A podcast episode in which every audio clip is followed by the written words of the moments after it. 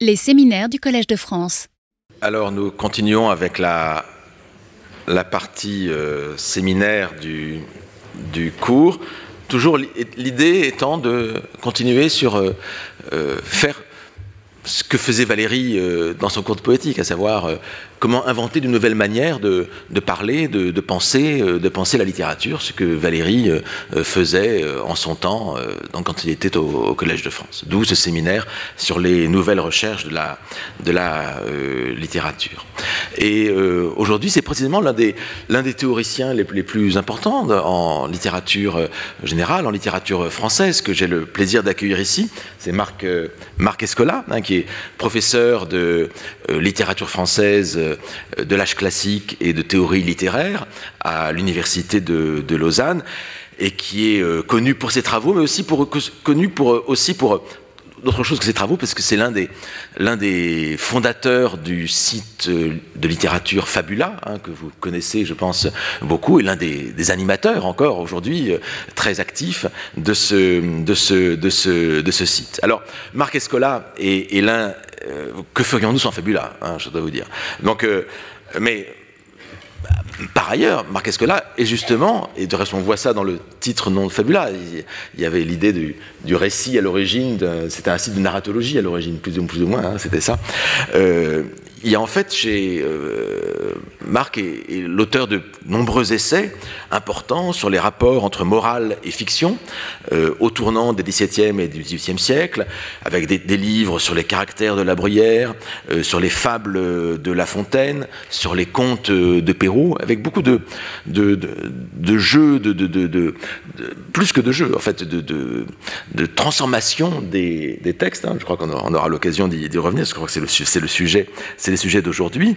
Euh, et, au-delà même de cette euh, réflexion sur la littérature euh, de l'âge classique, Marc Escola a rédigé plusieurs ouvrages de théorie littéraire sur le tragique, certains en, collaboration avec d'autres auteurs comme littérature, avec Sophie Rabot, Littérature seconde ou la bibliothèque de Circé. Il y a eu très récemment, là aussi, une sorte d'essai sur les réécritures possibles du mise hein, le misanthrope corrigé, critique et création, hein, paru chez Hermann euh, en 2021. Et puis, pour le coup, très récemment, chez Mimesis, un essai sur le théâtre de Diderot, intitulé, euh, le titre est un peu paradoxal, Le cinéma des Lumières, Diderot, Deleuze, Eisenstein. Alors le trio est assez, original, mais je crois que ça en dit long sur la capacité de, Marc Escola précisément à faire ce que faisait Valérie, c'est-à-dire à remettre en question nos, euh, a priori euh, sur, les, formes, sur les œuvres, et à essayer de les, penser, de les, lire avec un, un regard différent, voire de les transformer. Euh, et donc, voilà, je vous ai ici résumé l'un des certaines des productions, il y en a énormément, euh, en particulier beaucoup sur Fabula euh, de Marc Escola, dans la revue Fabula, Fabula et l'acheté, beaucoup de numéros qui ont été euh, dirigés. Je ne veux pas les, énumérer ici, ce sera assez facile de les, retrouver. Et aujourd'hui, bah, je remercie Marc d'avoir déjà, par son titre, rendu hommage à Valérie, puisque la conférence s'intitule directement, avec un hommage direct à Valérie, une poétique, hein, une poétique, une poétique des textes, des textes possibles. Ben voilà, je, donc je laisse la parole à, Marc Escola. Merci beaucoup. Si la poétique doit se donner pour objet tout ce qui a trait à la création ou à la composition d'ouvrages dont le langage est à la fois la substance et le moyen, elle suppose une, définition de l'art que Valérie a voulu la plus générale possible. Il n'y a d'art, dit-il, que lorsqu'il existe plusieurs manières de faire. S'il n'y a qu'une manière de faire, on ne parlera jamais du mot art, mais lorsqu'il y a plusieurs manières de faire, le mot art pourra s'employer pour désigner l'une quelconque de ces manières. C'est pourquoi le montage d'une armoire IKEA ne fera pas de vous un artiste, alors même que l'ébénisterie est un art. Dès lors qu'elle traite des œuvres de l'esprit, la poétique doit prendre acte de ce fait constant qui est, pour un poète comme Paul Valéry, une évidence.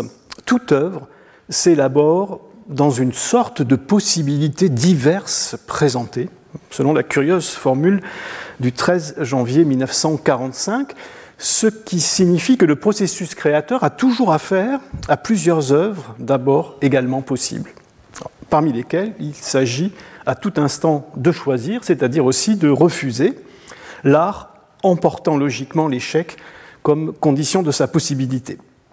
C'est cette même évidence qui a toujours rendu la pratique de l'explication de texte insupportable à Paul Valéry, depuis un épisode fameux de la vie académique des années 30, l'essai d'explication du cimetière marin, que le malheureux professeur Gustave Cohen avait convié le poète à entendre à quatre pas d'ici, de l'autre côté de la rue Saint-Jacques, en Sorbonne, en 1932, ce qui nous a valu hein, le célèbre texte de Paul Valéry intitulé Au sujet du cimetière marin, qui fait le récit de cette séance.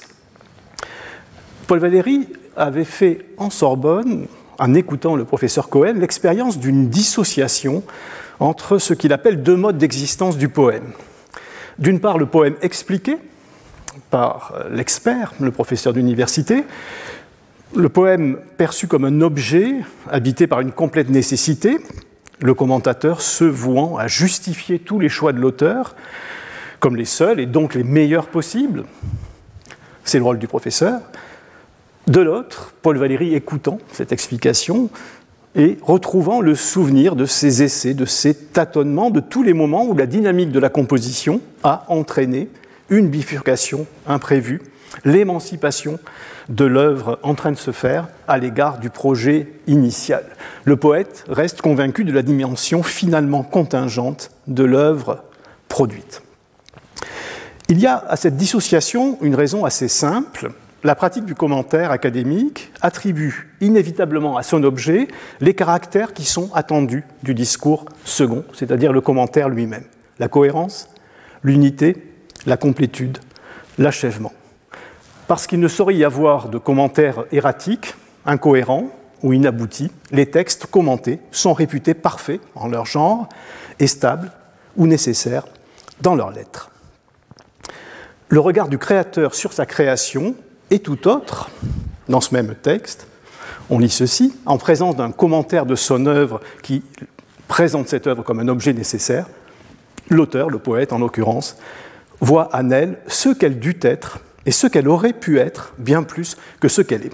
Ce qu'elle dut être, c'est-à-dire ce que fut le projet initial, à tout coup abandonné en chemin, et l'auteur peut mesurer un écart entre l'œuvre produite et ce qu'il voulait faire au début du processus créateur, mais aussi ce qu'elle aurait pu être, les modifications dont elle demeure passible, toute œuvre restant en droit inachevé aux yeux de son créateur, l'auteur, peut encore l'envisager autrement, ce que ne peut pas faire le professeur à la Sorbonne. Tout le cours de poétique est bâti sur la conviction du caractère indépassable de cet hiatus entre la production de l'œuvre et ce que Valérie appelle sa consommation. Nous parlerions plutôt de réception. Et c'est peut-être pourquoi le cours de poétique, comme le dit Valérie, n'est pas ou ne peut pas être un enseignement.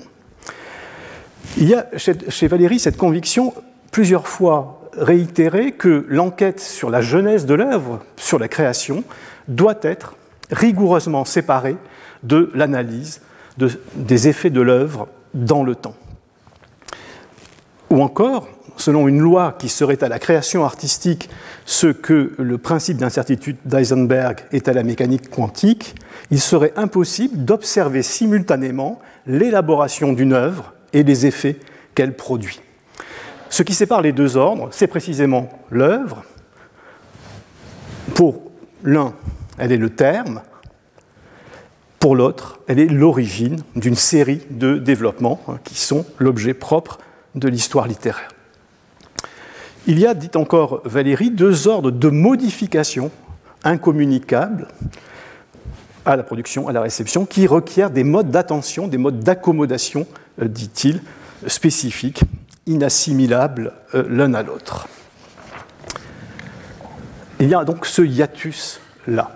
Et c'est ce même hiatus dont Valérie fait l'épreuve lorsqu'il écoute une explication de texte d'un de ses poèmes Je le pensais avec Valérie et toute la généalogie de mes maîtres, euh, qui ont été d'une façon ou d'une autre ses héritiers, lorsque, jeune étudiant encore, j'ai découvert avec un étonnement dont je ne me suis pas remis des échantillons d'un mode de commentaire dans lequel le texte commenté n'est pas intangible, n'est pas réputé intangible, ne fait pas autorité, pour lequel il n'y a pas d'hiatus entre l'ordre de modification qui, décide de la genèse d'un texte et les modifications que lui imprime l'acte de lecture. Voici un échantillon de ce type de euh, commentaire, ce jugement sur le dénouement du Cid de Corneille. Il y aurait eu sans comparaison moins d'inconvénients dans la disposition du Cid de feindre contre la vérité ou que le comte ne se fût pas trouvé à la fin le véritable père de Chimène, ou que contre l'opinion de tout le monde il ne fût pas mort de sa blessure, ou que le salut du roi et du royaume eût absolument dépendu de ce mariage pour compenser la violence que souffrait la nature en cette occasion, par le bien que le prince et son État en recevraient. Tout cela, disons-nous, aurait été plus pardonnable que de porter sur la scène l'événement tout pur et tout scandaleux comme l'histoire le fournissait, hein, une jeune fille qui s'apprête à épouser le meurtrier de son père. Vous aurez reconnu, bien sûr, la conclusion des observations de l'Académie sur la tragicomédie du Cid, rédigée dès 1637 par un poéticien, Jean Chapelain, qui est le grand euh, théoricien de la doctrine théâtrale classique, le théoricien de la règle des 24 heures, observation révisée par Richelieu en personne, autre théoricien, théoricien de l'état culturel, celui-là. Autre échantillon. Le jugement d'un lecteur de la princesse de Clèves, nous sommes en 1678, une quarantaine d'années plus tard, non pas de théâtre, mais un roman, Jugement sur la péripétie qui suit immédiatement la scène très tôt célèbre de l'aveu de la princesse de Clèves à son époux. Euh, la remarque vise la confidence que le duc de Nemours fait à son ami le vidame de Chartres du dialogue qu'il vient de surprendre, indiscrétion qui commande toute la suite de l'intrigue, vous vous en souvenez peut-être. Ce lecteur écrit ceci Croira-t-on que M. de Nemours, que l'on dépeint partout ailleurs avec tant de discrétion, en es-tu assez peu, en cette rencontre, en cette circonstance, pour aller conter au vidame une histoire de cette nature? Mais supposez que la chose lui fût échappée. Lorsqu'il vit que le vidame lui appliquait l'histoire à lui-même, n'eût-il pas mieux pris ses mesures pour l'empêcher d'en parler à personne Ne prévoyait-il pas de quelles conséquences cela pouvait être ne lui eût-il pas fait la demi-confidence en lui avouant qu'à la vérité l'histoire était de lui, mais qu'il ne pouvait lui nommer les personnes intéressées? C'est ainsi qu'il l'eût engagé au silence. Car de lui dire que c'était l'histoire d'un tiers et qu'il le suppliait de ne la point compter, cela est ridicule. De quel droit obliger son ami à garder un secret qu'il ne pouvait garder lui-même Vous aurez reconnu les lettres sur la princesse de Clèves, publiées par un certain euh, Valincourt, euh, et qui ont été récemment euh, par une collègue et amie devenue dans l'intervalle romancière Christine Montalbetti. Ici, on a affaire à un lecteur qui n'est pas un critique littéraire, qui n'est pas un docte, qui n'est pas engagé comme les académiciens dans une querelle entre dramaturges. C'est un lecteur du roman qui donne sous cette forme le produit de sa lecture, une lecture, qui s'interroge sur la lettre du texte, mais qui n'hésite pas à le corriger euh, éventuellement en projetant une autre continuation de l'épisode que euh, le texte que l'auteur de La Princesse de Clèves a finalement rédigé. On aurait beau jeu d'ironiser sur ce type de déclaration. Euh, d'ironiser dans le premier cas sur la posture d'autorité des académiciens qui invitent Corneille à revoir sa copie, et sur le manque d'originalité des trois modifications suggérées, ou dans le second cas, sur la naïveté de ce lecteur qui fait valoir ce qu'aurait dû être l'attitude d'un parfait honnête homme en pareille circonstance. Il importe plutôt de prendre la mesure de ce qui sépare ce type de discours critique des commentaires modernes et des explications de texte qui déplaisaient tant à Paul Valéry. Dans les deux jugements que je viens de vous mettre sous les yeux, le texte réel ne fait pas autorité, il est envisagé comme un texte simplement possible parmi d'autres également possible. Et évaluer un texte, dans cette perspective-là, c'est le rapporter à un horizon de texte possible qui autorise à l'imaginer autrement. Cette critique-là, elle procède d'un usage méthodique de la variante sans séparer les deux ordres de modification, apanage de l'auteur d'un côté, propre au consommateur de l'œuvre de l'autre, comme le voulait Valérie. Si je reviens au jugement final de l'Académie sur le site, l'élaboration des trois variantes vise à plier le dénouement historique, hérité par Corneille de la chronique espagnole, aux lois de la scène française qui s'accommode mal d'une fille dénaturée qui consent au mariage avec l'assassin de son père. Feindre que le comte ne se fût pas trouvé à la fin, le père de Chimène, c'est affabuler l'une de ces scènes de reconnaissance dont les tragicomédies du temps avaient le secret et qui rencontraient à tout coup les faveurs du public.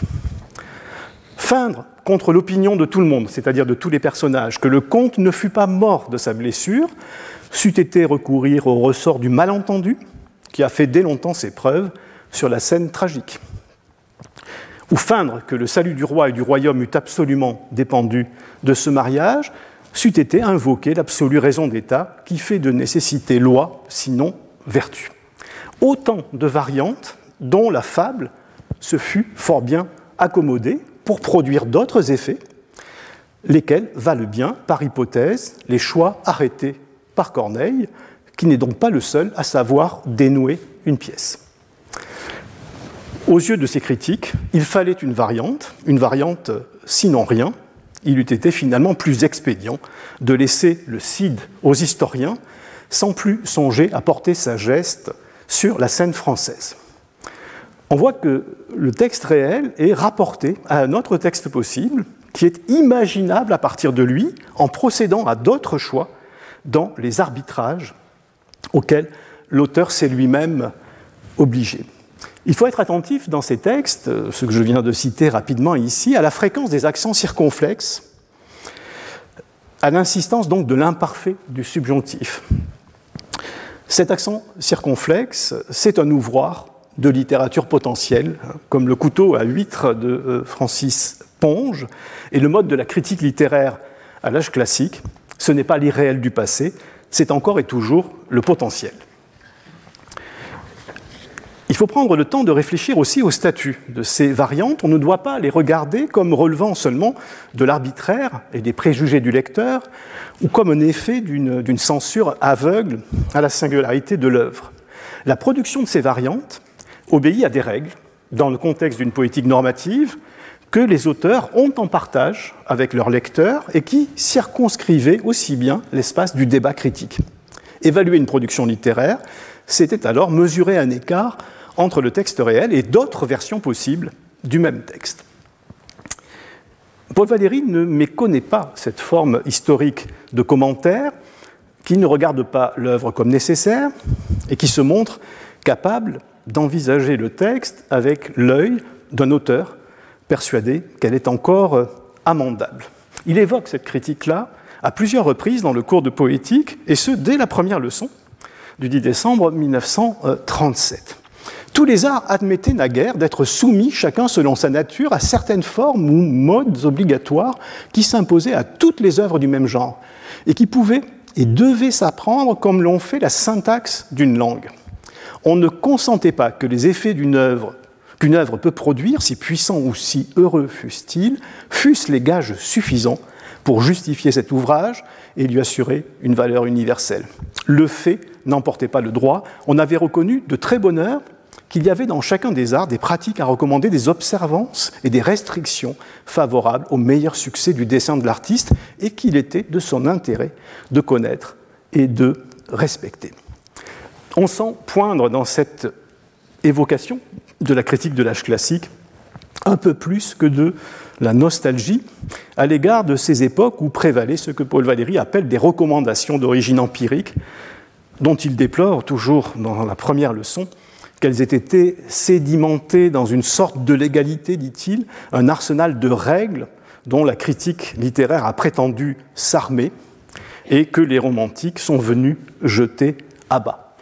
Après 1830, il n'est plus de poétique normative que les auteurs et leurs lecteurs ou critiques pourraient avoir en partage. L'hiatus entre les deux ordres de modification date de ce moment-là, au moins dans l'esprit de Valérie.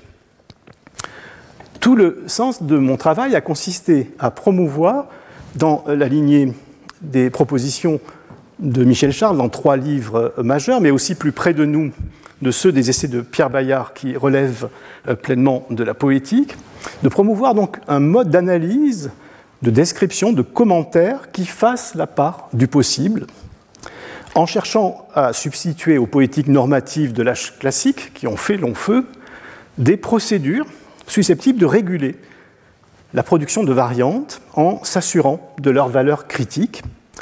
Donc, essayer d'imaginer des variantes sur les textes canoniques, les textes euh, du canon, qui valent comme un commentaire du texte considéré. Car il y faut des procédures, à défaut de règles, il n'est en effet que trop évident que tout, ou presque, dans un texte moderne, a fortiori dans une fiction narrative ou dramatique, est passible de variations. C'est tout le problème de l'arbitraire du récit, qui était insupportable à un lecteur comme Paul Valéry, et à la dénonciation duquel il a donné un tour resté célèbre depuis exactement un siècle. William Marx y a fait allusion dans la dernière leçon. L'arbitraire du récit de fiction, l'arbitraire du roman, la comtesse prit le train de 8 heures ad libitum, la marquise pris le train de 9 h et pourquoi pas la duchesse le train de 10h25. Et ainsi de suite. Ce que je puis varier ainsi indéfiniment, dans le mou, écrit Valérie, le premier imbécile venu peut le faire à ma place, le lecteur. Nous qui ne sommes que des lecteurs apprécierons, mais ce à quoi je ne trouve pas de substitut, ce qui est nécessaire pour moi, voilà mon affaire, et c'est toute l'exigence du poème celui-là seul pourra le changer, le trouver variable, qui sera plus que moi, qui sera capable de moi et non moi de lui. Formule euh, célèbre, euh, c'est la raison euh, pour laquelle la lecture des fictions romanesques était résolument impossible à Paul Valéry. Paul Valéry, lecteur, se laissait submerger par ce qu'il appelle la manie perverse des substitutions. Les contes, l'histoire, le roman, les fictions, l'arbitraire aussitôt me saisit, les conventions se manifestent, la manie perverse des substitutions possibles me saisit. Alors ici, il n'y a pas de hiatus. C'est bien un lecteur qui pratique l'art des substitutions possibles à l'égal ou à l'instar du romancier qui, tout au long de la jeunesse de l'œuvre, se livre à de successifs arbitrages entre différentes continuations euh, possibles. Mais comment éviter que de, tels actes virtuels, c'est encore une formule de Valérie, ne se confondent simplement avec des mouvements d'humeur, ne se réduisent à des réactions euh, idiosyncrasiques, ne relèvent d'une appropriation anarchique du texte? J'ai essayé de proposer un mode de description qui permette de déduire de la lettre d'un texte la grammaire des possibles dans laquelle il s'est élaboré. Paul Valéry parlait de la syntaxe commune aux œuvres du même genre qui s'apprend comme une langue, dans une des citations que je vous ai mises sous les yeux il y a un instant.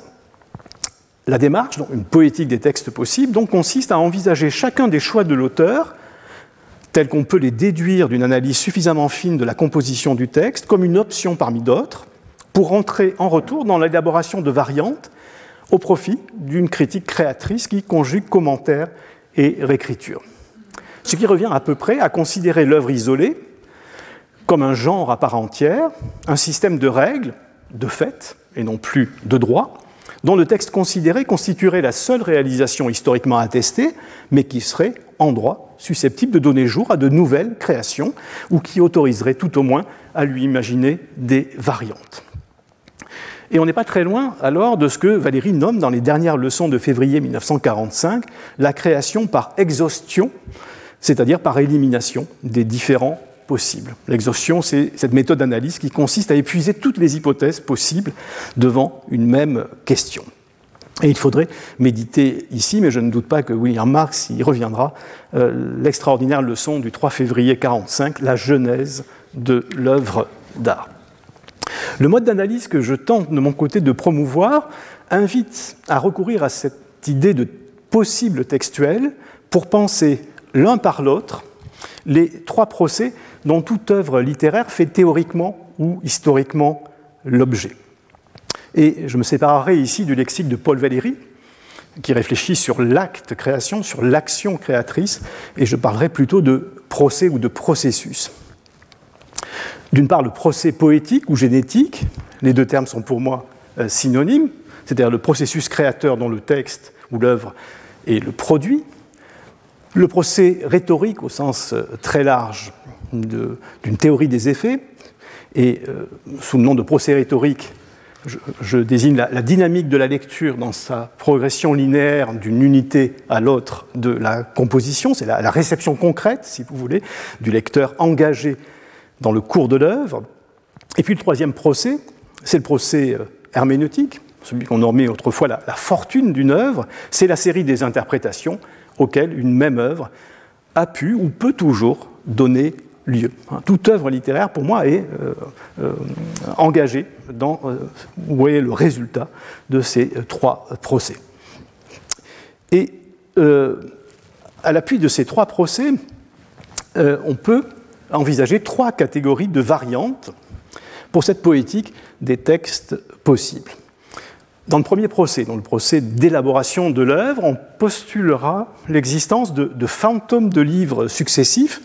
C'est une expression de Julien Gras qu'on va retrouver un peu plus loin, que l'auteur projetait en avant dans le cours de sa rédaction, auquel les brouillons conservés ou les différentes éditions publiées par l'auteur nous donnent parfois accès, ou bien que l'on peut déduire par hypothèse d'une description suffisamment fine des séquences du texte et de sa composition, et je défends l'idée d'une génétique sans brouillon, attentive notamment à des incidents textuels inévitablement induits par l'enchaînement des unités, euh, ce que Michel Charles nomme des dysfonctionnements. Cela permet de mettre au jour des textes fantômes.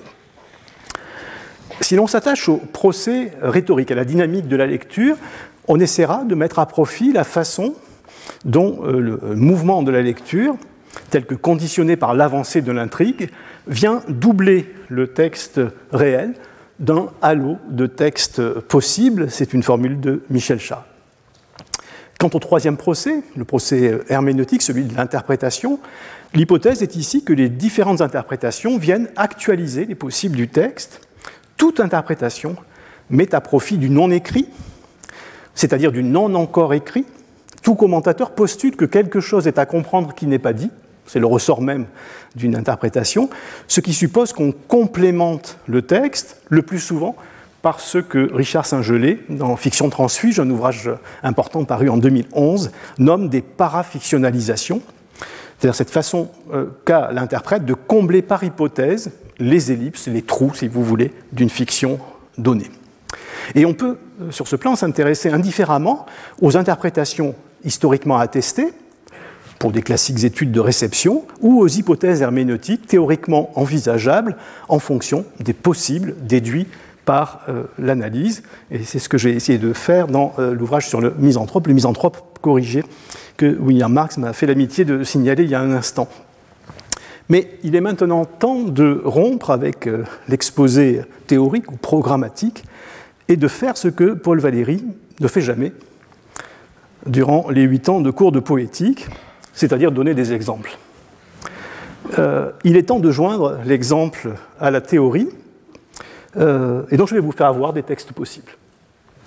Euh, il s'agira maintenant d'illustrer le type d'attention requis dans l'examen, dans la description d'une œuvre considérée, selon ces, trois procès, qui ne jouissent, pour moi, d'aucune autonomie l'un en regard, de l'autre, et c'est même le, postulat central, pour moi, les projections auquel le lecteur s'adonne, vous et moi, euh, au fil de la lecture, ne sont peut-être pas sans rapport avec les arbitrages auxquels l'auteur s'est livré, et l'exégète le plus rigoureux, le professeur d'université, a d'abord été un lecteur enclin, comme vous et moi, comme tout autre, à doubler le texte réel d'un halo de textes possibles.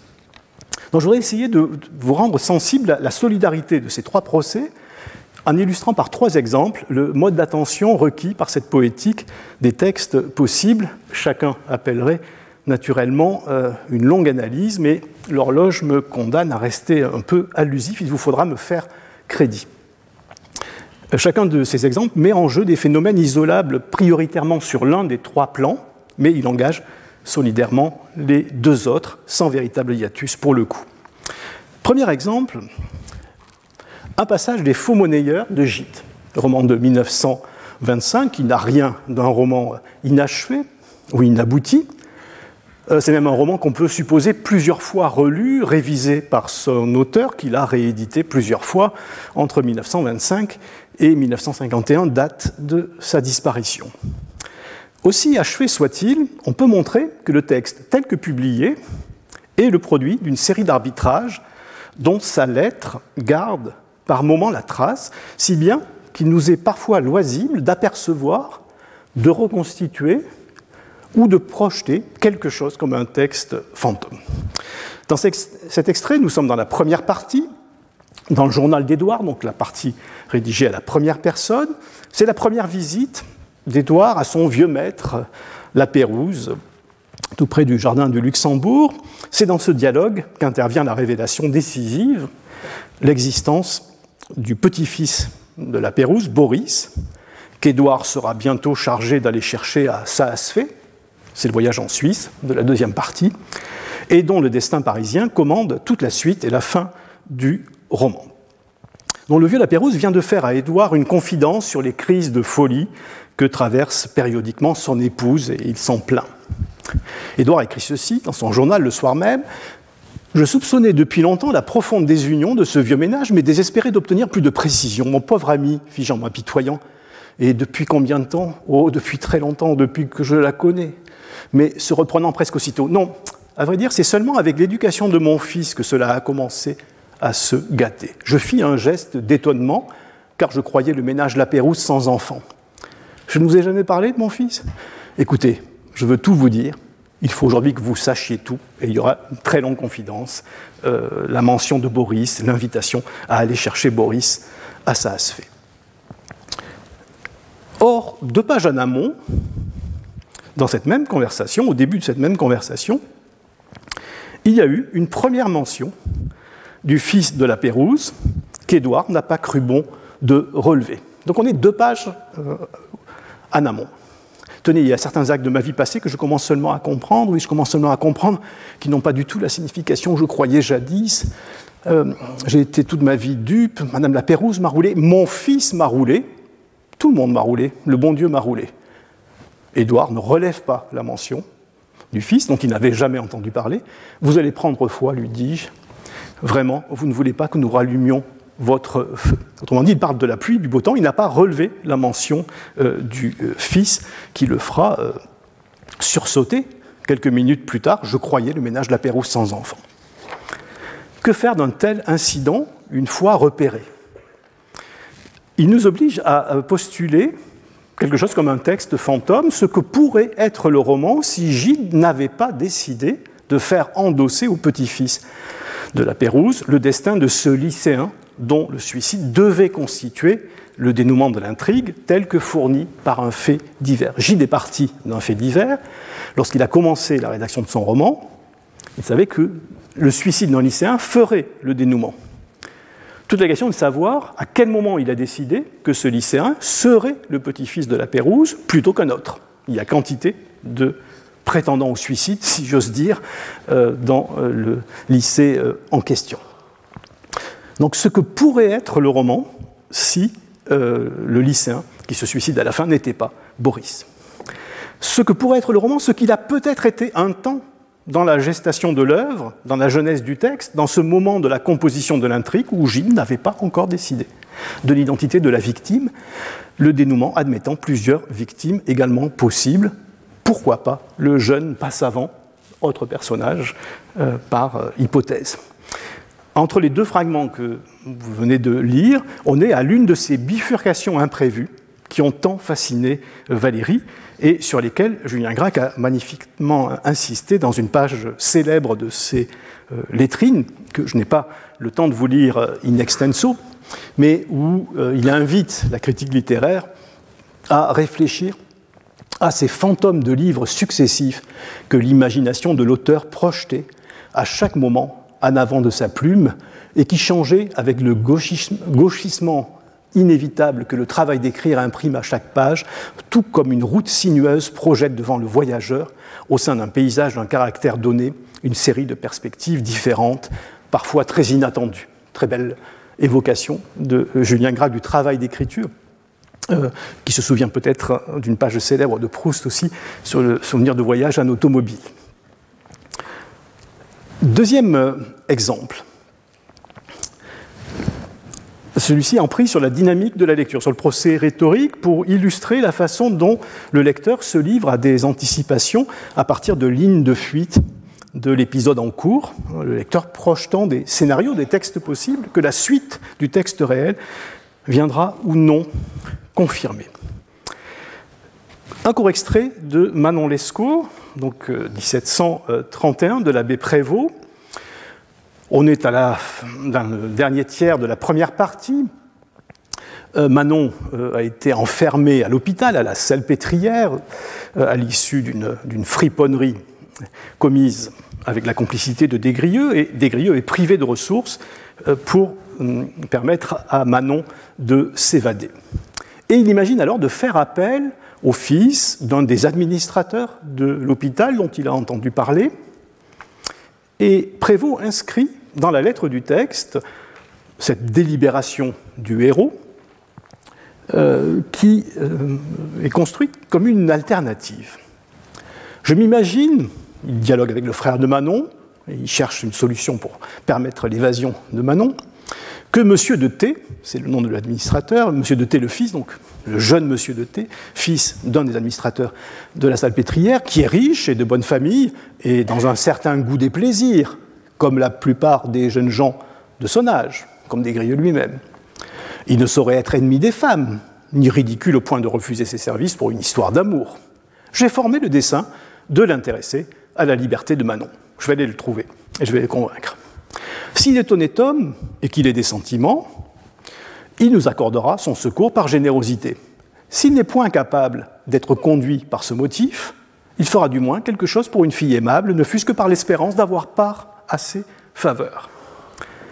Une alternative qui dessine à sa façon, peut-être facétieuse de la part du romancier, deux versions possibles de l'histoire que Desgrieux s'apprête à raconter. D'un côté, la fable de Desgrieux, celle que nous allons lire, qui fait valoir dès ce moment-là et continuellement une solidarité de caste et la générosité désintéressée de M. de T, parfait fils de famille. Monsieur de T est honnête homme. Il est venu en aide aux deux amants tant qu'il a pu. Ça a mal fini, mais ce n'est pas de sa faute. Vous êtes prié de le croire, c'est ce que Desgrieux vous raconte. De l'autre, une version moins glorieuse de l'histoire, au terme de laquelle Desgrieux, je vous l'apprends, a perdu Manon dans des circonstances qu'il ne veut pas avouer à Renoncourt. Et c'est Monsieur de T qui lui a prise. Ici, le romancier semble avoir pris un malin plaisir à inscrire dans la lettre du texte une hésitation entre deux scénarios également possibles. Peut-être même faut-il y voir un indice pour mettre le lecteur sur la voie d'une autre version que celle que Desgrieux donne à son auditeur, le marquis de Renoncourt, et donc au lecteur.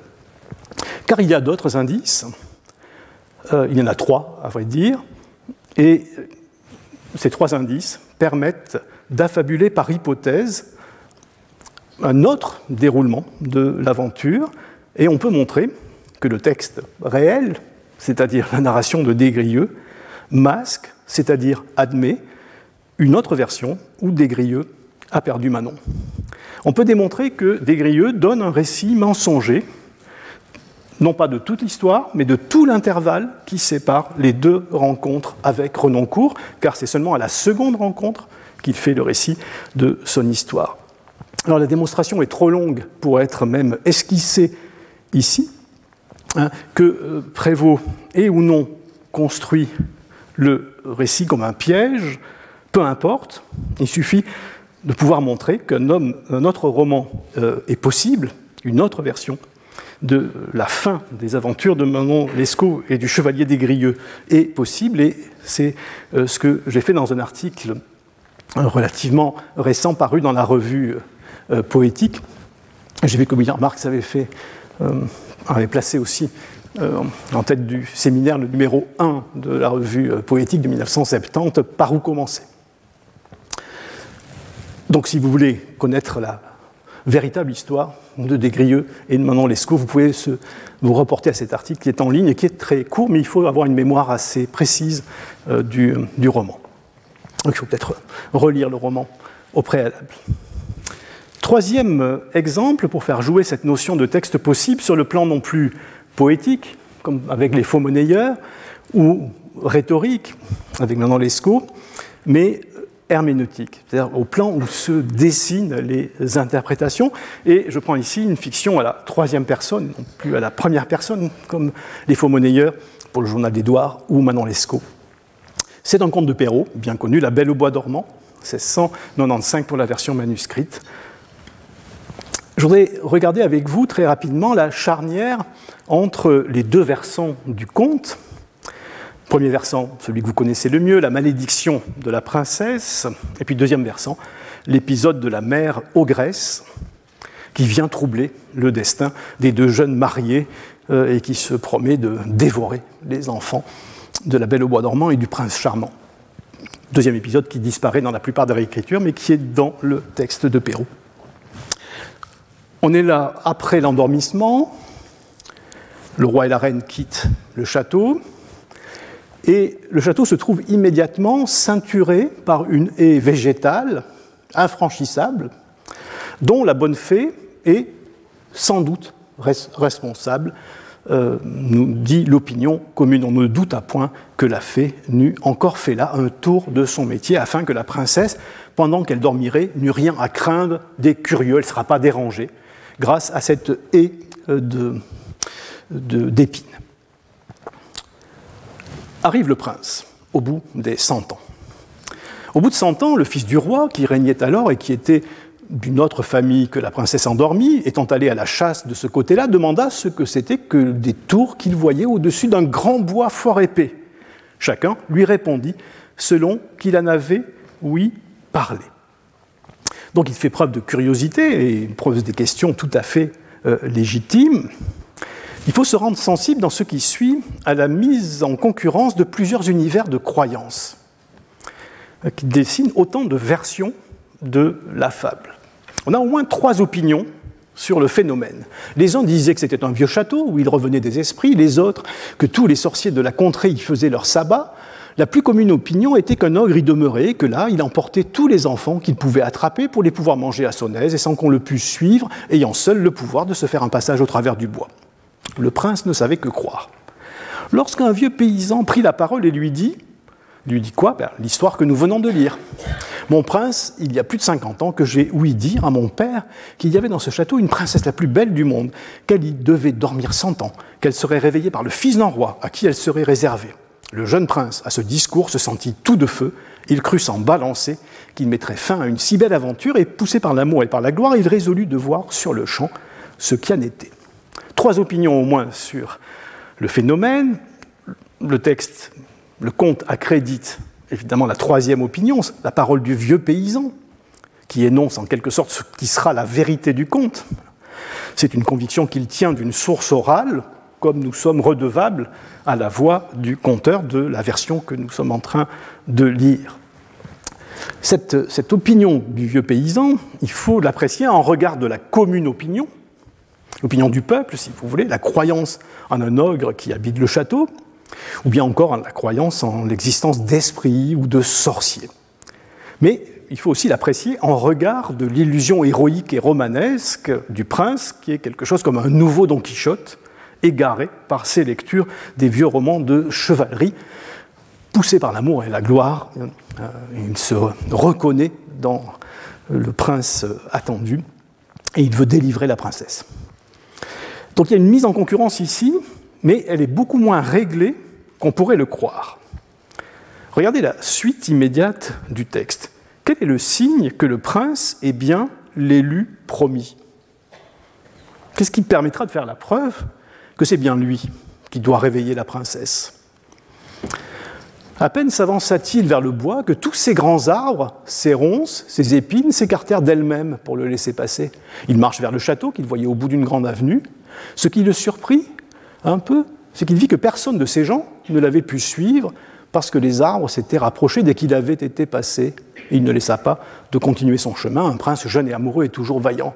Or, que disait la plus commune opinion Celle qu'on a peut-être eu tort de ne pas écouter, un ogre y demeurait, et que là, il emportait tous les enfants qu'il pouvait attraper pour les pouvoir manger à son aise et sans qu'on le puisse suivre, ayant seul le pouvoir de se faire un passage au travers du bois.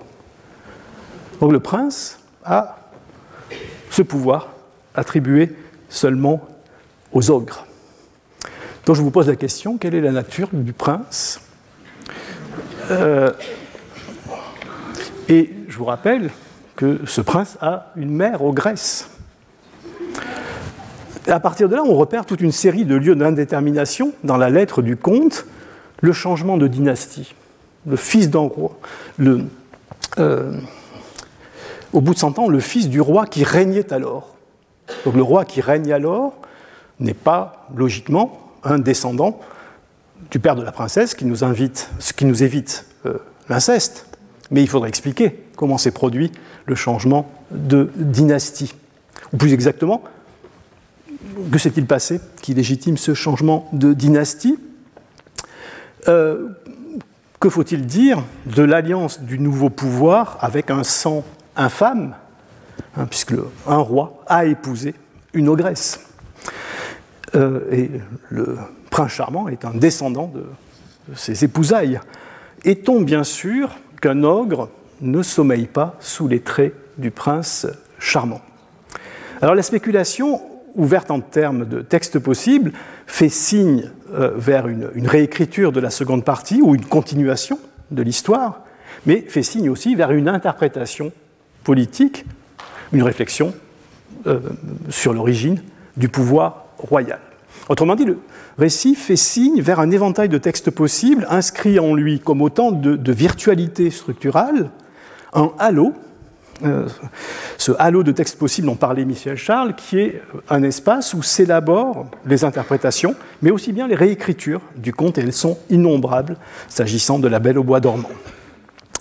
Donc ce que j'ai voulu vous présenter ce soir sous le nom de, poétique des textes possibles, c'est essentiellement un mode d'attention, de description de la lettre des textes, soucieuse d'élaborer euh, méthodiquement une variante du texte qui valent aussi comme une proposition herméneutique, une interprétation euh, du texte.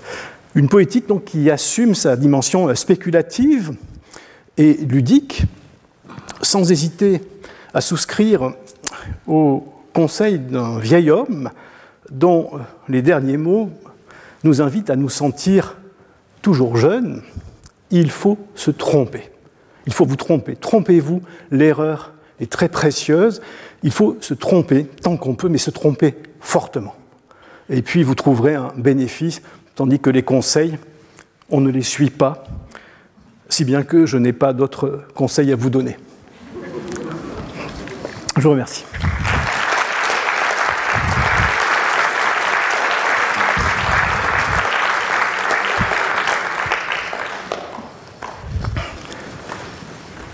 Merci euh, Marc Escola pour euh, cet exposé très, très brillant où je te remercie vraiment d'avoir euh, entretenu le dialogue entre la théorie littéraire la plus contemporaine et la, poétique de, de Valérie et le cours même de poétique de, de Valérie, avec l'idée, au bout du compte, que dans ce cours se trouve disons presque comme texte possible, en fait, tout Pierre Bayard et, tout, euh, et, tout, et, tout, et tout Michel Charles. Et je, crois que c'est vrai, du reste, enfin, c'est, pour le coup, c'est pas un, texte possible, mais c'est ce que, c'est ce qu'à bien des égards euh, euh, a montré l'histoire de la critique littéraire, au bout du compte. l'histoire de la critique, au moins qui connaissait du cours de poétique que la première leçon du cours de poétique, ce que tu as beaucoup cité et qui a été publié par Valérie lui-même, en fait, cette première leçon, elle a démontré dans son actualisation, dans ce qu'elle a produit dans la, dans la pensée et aussi par les autres propos de Valérie, elle a produit effectivement des, des, des, possibles de la pensée qui sont devenus une partie de la théorie euh, littéraire contemporaine. Et c'est vrai, c'était assez frappant de voir comment ce, dialogue a été tel qu'à un moment, tu as même fait, tu n'en ai, ai, pas rendu compte, tu as même fait un lapsus euh, euh, de, de date tu as daté la leçon de poétique de Valérie du 10 décembre, non pas 1937, mais 1637, année du Cid et de discours de la méthode. Et donc vraiment, il y avait là, il y avait là une collision de dates qui était tout à fait, euh, tout à fait, tout à fait euh, fascinante. Avant de, poser encore une question, juste, alors c'est vrai, tu as bien dit, Valérie, on est un peu, l'une des frustrations sans doute du cours de poétique, c'est qu'on est, euh, Valérie ne donne Attends, tu dis, ne donne jamais d'exemple. Presque jamais. Il en donne rarement. Euh, je me souviens quand même, il y a un passage où il, quand même, il cite, je crois que c'est le seul moment où il cite des, des vers euh, d'autrui. Euh, il cite les vers de Rimbaud, hein, qu'il commente, venus du, du, bateau ivre, et, dont il commente la, force de l'image. Il cite de de temps, en temps quand même des, des exemples musicaux, etc. Mais c'est vrai qu'ils sont rares, ils sont, ils sont trop rare euh, par rapport à ce qu'on voudrait. Euh, et l'une des raisons en est, alors d'une part, c'est qu'il avait, il avait son cours, et puis aussi il avait une partie séminaire du cours, certaines années, où en fait il commentait, il commentait plus spécifiquement des, œuvres. Mais là, pour le coup, nous n'avons pas les non pas les textes. Il n'avait pas de brouillon, il improvisait en fait à partir des à partir des textes. Il, donc euh, c'était donc nous sommes un peu frustrés de ces cours où il lisait des textes, mais euh, nous n'avons pas les, documents, euh, les. Moi, j'en reviens à ce, que, tu disais, et je trouve que c'est vraiment intéressant, je, crois que tu, as eu raison de, faire ce lien entre la, poétique des textes possibles et les pratiques de Valérie et ce que tu, fais, ce que tu fais toi, et ça faisait vraiment une vraie continuité avec ce que, ce que j'avais dit dans le cours, et puis euh, ce que tu as dit toi. En gros, le réel n'est qu'impossible parmi d'autres. Oui, de réalité. C'était tout, tout, à fait. C'était ça, ça se, il y avait un vrai, véritable écho qui était, qui était euh, très fort. Alors. Moi, alors c'était tout à fait intéressant, mais j'aimerais que tu m'expliques un, un, peu certaines choses parce que je n'ai pas tout compris en vérité. Euh, tu as distingué trois niveaux de lecture poétique, enfin de, de, de, de possibilités de d'autres textes. Il y a au niveau poétique, au niveau rhétorique et au niveau herméneutique. Alors, au niveau poétique, tu dis, ce sont les textes fantômes, en quelque sorte, y qui ont servi, euh, ou du moins qu'à éliminer, peu à peu, dans son processus de genèse, l'auteur en faisant son texte. Donc, on peut imaginer une genèse sans euh, brouillon, ça fera bondir certains généticiens de ma connaissance, mais oui, on peut très bien imaginer, on peut imaginer la genèse euh, possible euh, d'une œuvre, et c'est ce que, ce que tu, un peu, tu as montré peut-être dans, dans les faux monnayeurs, mmh. l'exemple des faux monnayeurs. Euh, au niveau herméneutique, on voit là aussi très bien avec les processus de parafictionnalisation, c'est-à-dire que euh, nous essayons de comprendre un au-delà du texte, quelque chose que qu'est-ce que le texte nous, cache, qu'il nous, dit et qu'il faut interpréter, et donc peut-être ça nous amène à, amener euh, à, imaginer des choses à côté de la, de la fictionnalisation. C'est là, et c'est plus ou moins peut-être ce que tu fais avec la Belle au bois dormant. Euh, J'ai moins compris, en gros, l'aspect rhétorique. Voilà, c'est-à-dire en quoi se distingue-t-il les textes possibles d'un vue rhétorique En quoi se distingue-t-il de, de la poétique des textes fantômes et de l'herméneutique euh, des différentes versions. Je, je sens moins la. Ouais, là, là c'est sans, sans, doute le, le, le, la, la, la, partie qu'a le, mieux développé euh, Michel Charles, c'est-à-dire ce qui se passe dans l'esprit du, du, lecteur lorsqu'il avance dans un texte, alors essentiellement euh, une fiction narrative ou dramatique, et la façon dont il anticipe la suite, les suites possibles euh, Umberto Eco aussi a, travaillé sur, ces phénomènes de, disjonction de probabilité et au fait que au cours d'un épisode à l'autre, on est sans cesse en train euh, de, projeter la suite comme, euh, lecteur, le texte réel venant euh, euh infirmer, confirmer les hypothèses euh, euh, qu'on a pu faire. Mais on, ces, projections du lecteur, elles ne sont pas totalement arbitraires très souvent, elles s'appuient euh, euh, sur la façon dont, dans la lettre du texte, euh, se trouvent inscrites des, des alternatives. C'est très, très fréquent dans la tragédie classique, par exemple. Les personnages de la tragédie classique, c'est même leur définition, ils ne cessent de rêver à un autre déroulement possible. Et, donc vous avez très régulièrement, dans les vers de Racine ou de, Corneille, dans les tragédies, euh, des, des, hypothèses que les personnages eux-mêmes formulent sur la suite de l'action. Ils se trompent à tous les coups, bien sûr. Mais souvent, ils agissent en fonction des scénarios qu'ils projettent. Donc c'est être attentif à, ce qui, dans la lettre du texte, nous signale que les choses auraient pu se passer euh, différemment. Et on peut en faire quelque chose. Donc par exemple, sur l'exemple que j'ai pris, il y a une, alternative, une alternative, ça passe très très vite. Si on voit qu'un des termes de l'alternative, c'est la version de Desgrieux, alors on se demande s'il y a dans euh, la suite de l'épisode et la suite du roman des indices qui viendraient euh, nous mettre sur la voie de la deuxième terme de l'alternative, c'est une toute autre histoire que celle que euh, Desgrieux raconte, et c'est une façon de sortir de, la focale de la première personne. Puisque le récit est fait par Desgrieux, donc on n'a aucun moyen de vérifier ce que nous dit Desgrieux. Mais il y a peut-être le moyen d'affabuler euh, une autre version et de relier un certain nombre d'indices qui laisseraient penser que euh, Prévost a, dissimulé euh, donc c'est pour ça que je signalais cet article, parce que cette proposition n'a pas été démentie par les, spécialistes du, roman. Les meilleurs connaisseurs de, Prévost ont été très, très troublés, mais en particulier, c'est une hypothèse qui permet d'expliquer pourquoi il y a deux rencontres de Renoncourt plutôt qu'une seule, puisqu'une seule suffirait. Donc en réalité, c'est un intervalle sur lequel des grillements, c'est pas l'ensemble. Et donc la lecture, euh, les, textes possibles au niveau rhétorique, en fait, sont intégrés dans euh, le processus même de la lecture. Hein, comme mmh. c'est ceux du lecteur. En C'est ceux du lecteur, en vérité. en gros, c'est c'est ce qui rend le texte euh, réel possible, c'est-à-dire que c'est ce qui nous permet de comprendre l'histoire, c'est-à-dire que nous vivons un suspens, par exemple, qui est créé par différentes alternatives, et nous vivons dans l'attente de la résolution euh, de, ce, de ce suspens. Mais dans cette mesure-là, c'est un texte qui est, en fait, ce sont des, possibilités qui sont inscrites dans, dans le texte lui-même, et qui ne sont pas nécessairement... Enfin, on, peut déduire de la lettre du texte, si on est très attentif mm. aux hypothèses des personnages, au moment où se trouvent marquées des alternatives, il y a toute une série de phénomènes qu'on peut, qui, qui, euh, qui, marquent le lecteur en quelque sorte. Donc on est à ce niveau-là. Mais qui sont vite annulés par la lecture réelle, c'est-à-dire qu'on s'interroge, on s'interroge sur ce qui va advenir, et en fait, on est assez tôt, enfin, ou moins tôt, selon le cas, euh, dans, le, dans la fiction, éclairé sur ce, qui, euh, sur ce qui advient. Et donc, à certains égards, ce sont des lectures qui sont plus ou moins annulées. À un oui, elles sont annulées, mais elles permettent de mesurer un écart entre ce qu'a fait l'auteur et ce qu'il aurait pu faire. Mm. Et, euh, le, si, je maintiens qu'il y a, un, gain herméneutique ou même un gain pédagogique, c'est qu'on ne comprend jamais mieux ce qu'a fait un auteur qu'en essayant d'imaginer ce qu'il aurait pu faire de, différemment. Alors, ce qui nous amène à, une autre question, euh, à savoir pourquoi changer les textes? Voilà, C'est-à-dire, euh, au nom de quoi?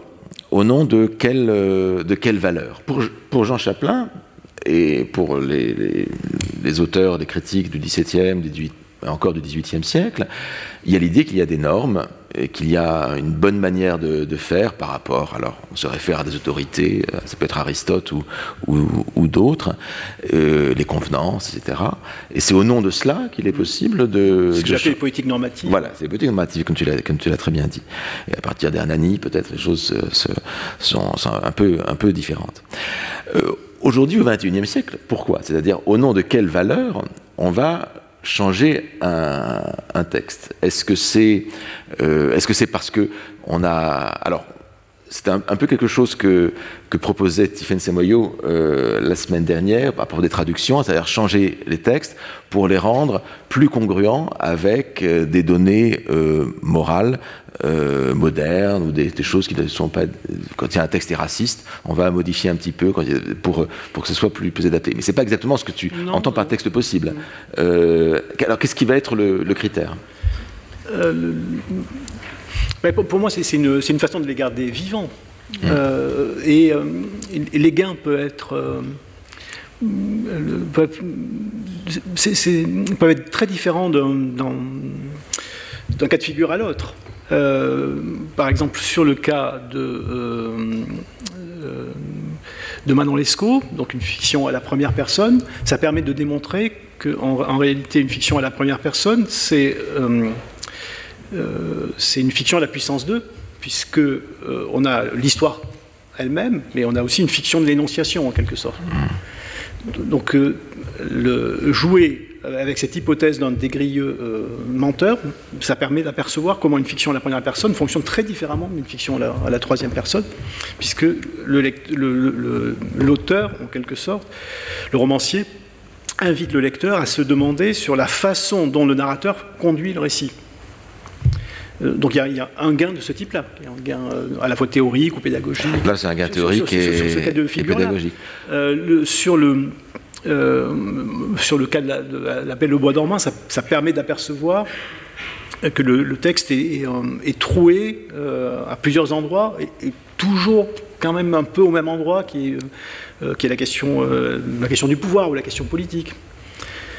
Donc, donc, donc d'un cas de figure à l'autre, ça, euh, on, peut répondre différemment à la question. Sur le fond, euh, euh, c'est d'essayer d'inventer des formes de, commentaires qui ne soient pas dans la justification du texte tel qu'il est, mais qui, qui, jouent, avec le texte. Une, autre réponse possible serait que, c'est une façon d'apprendre à écrire. Mmh. De, rôder des, trucs, des procédés, de, de, faire vraiment de la poétique en ce sens-là. Regarder ce que l'auteur a fait, regarder ce qu'il aurait pu faire, euh, se demander ce qu'aurait été le roman si. Euh, c'est une position de, commentateur qui nous met en prise sur le, travail d'écriture, on va dire. Mais est-ce que ces textes possibles que nous, euh, que nous inventons ou que nous supposons derrière le, texte que nous avons devant nous, est-ce que nous ne l'investissons pas? Est-ce que quand, nous, nous, le faisons, parce que c'est un, jeu que nous sommes tous mmh. portés à faire, est-ce que nous n'investissons pas ce texte nouveau que nous imaginons d'une autorité, en fait, dans une sorte d'arrière-texte? C'est-à-dire que nous lisons un roman policier, normalement, et nous investissons ce texte d'une autorité, et notre intérêt, nous lisons euh, le mode de Roger Ackroyd, c'est de, nous allons savoir, essayons de savoir quel est l'auteur, l'auteur du meurtre, et pendant un certain temps, nous, croyons, euh, nous, croyons à ce que nous dit le, narrateur, jusqu'à ce que le roman nous fasse comprendre qu'en fait, il y, a eu une erreur et que c'est le, et que, euh, voilà, le meurtrier est un tel. Je ne vais pas dévoiler pour que, les gens ne connaîtraient pas qui est le, le meurtrier dans le meurtre de Roger Ackroyd. Mais nous investissons le texte d'une autorité, et après, c'est l'autorité de l'auteur, de Gatha Christie, qui, nous à laquelle nous croyons, et qui nous fait comprendre qu'en fait, c'est le narrateur du texte qu'on avait lu qui était le, qui était le, le criminel, l'assassin. Bien.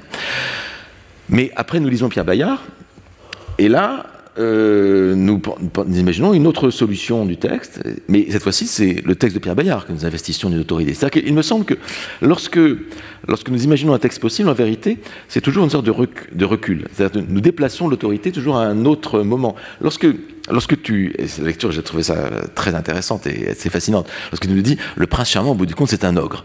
Euh, sacrée révélation, tout de même. Et... C'est toujours bon à savoir. Voilà, mais c'est intéressant. Mais ça veut dire qu'en fait, tu nous dévoiles ce que tu nous présentes et ce que nous avons intérêt lorsque nous croyons à cette euh, texte possible, nous, nous, pensons, au bout du compte, est-ce qu'il y a une autorité derrière ce que tu nous dis et, que tu, et tu l'as dit toi-même, ça dévoile peut-être une réalité du pouvoir euh, au XVIIe siècle, au moins. Non, c'est quelque chose qu'on peut mettre à profit dans une interprétation politique du conte, par hmm. exemple. Mais euh, après, pour, te répondre mieux, euh, est-ce que c'est simplement reculer l'autorité d'un cran ou la, ou la, déplacer ou reconstituer une forme d'autorité je ne crois pas si c'est une invitation au jeu, c'est-à-dire si c'est une mm. invitation à produire d'autres euh, spéculations de ce type-là. D'un point de vue ludique et oulipien, oui. Euh, mais si on, enfin, il, me semble que ce plaisir que nous avons à, te suivre et à, et à faire cela, c'est parce que de certaine manière, nous avons le sentiment qu'en faisant ces jeux, nous arriverons peut-être à une sorte de, je veux dire, presque une vérité supérieure ou une vérité cachée du, du texte. Hein. Moi, je, ne voudrais, je voudrais pas produire cet effet. Voilà, c'était le. Je... ne sais pas si je peux risquer une analogie avec le, travail que fait un metteur en scène sur le théâtre, mmh. pour une pièce de théâtre. Toujours, toujours risqué comme, comme analogie, mais un metteur en scène prend, fait éclater aussi des possibilités qui vont renouveler la signification de la, euh, de la, de la pièce, euh, ce qui ne veut pas dire qu'il prétend euh, mettre au jour la signification ultime ou la signification que la pièce avait pour l'auteur ou, ou, la signification qu'elle a pour le public d'aujourd'hui. C'est des choses beaucoup plus, beaucoup plus fuyantes. Oui. Mais c'est vrai que l'interprétation, au bout du compte, nous, nous révèle aussi quelque chose qu'on n'avait pas nécessairement vu mm. auparavant dans l'œuvre et dont l'apparition la, d'un possible de l'œuvre, en fait, enrichit, et là tu as, tu as absolument raison, enrichit en fait euh, notre perception de l'œuvre qu'on ne peut pas voir. Et je crois que c'est un peu le message, on va terminer là-dessus, tu me diras si tu es d'accord avec ça. Euh, on ne peut pas voir comme l'œuvre comme étant quelque chose qui soit bloqué, effectivement, mais comme quelque chose qui ouvre en fait sur un, un, jeu de, alors, de l'imaginaire et, des, euh, et de l'ensemble des possibles que, que, libère un, que libère un texte. Et tout ça étant, au bout du compte, euh, ce qui fait l'ensemble, la, la, polysémie, les, facettes. Oui, je, dirais ça. Ce à quoi je suis très attaché, c'est cette, cette, idée d'une plasticité des textes qui mm. fait que les textes sont sont vivants, euh, et qu'on peut en proposer de nouvelles lectures, de nouvelles interprétations, de nouvelles mises en scène, des réécritures, beaucoup de réécritures. Mm. Et euh, donc c'est peut-être cette, plasticité qui peut assurer la, permanence des, grands chefs-d'œuvre. Mm. C'est ce que j'essaie de montrer s'agissant du, misanthrope. on a cessé de, vouloir corriger le misanthrope. Euh, bon, et dans quoi le, misanthrope reste aujourd'hui une des, pièces les plus les plus jouées au répertoire, les places les plus fascinantes, etc. Oui.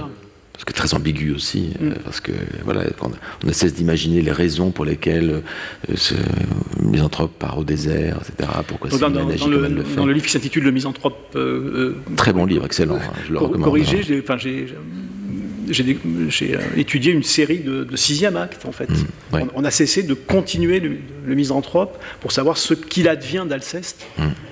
après son départ, comment le ramener à la société, etc. dans le livre, j'étudie une, dizaine ou une douzaine de, continuations du, misanthrope, qui sont à la fois des interprétations, des réécritures qui jouent avec les possibles de, mmh. Molière et qui jouent beaucoup, bien sûr, avec les, variantes suggérées par Rousseau dans la lettre d'Alembert. Oui, je pense que toute personne qui est intéressée par le misanthrope doit absolument lire ce, livre, vraiment, parce que vous, apprenez plus ou moins, euh, oui, plus, plutôt plus que moins, ce qui arrive au misanthrope après. C'est vraiment ce sixième acte. Enfin, je trouve ça très fascinant. Je pense que. Ben, Merci Marc de nous, ouvrir à ces possibles de la littérature. C'était très enrichissant. Merci. Retrouvez tous les contenus du Collège de France sur www.colège-2-france.fr.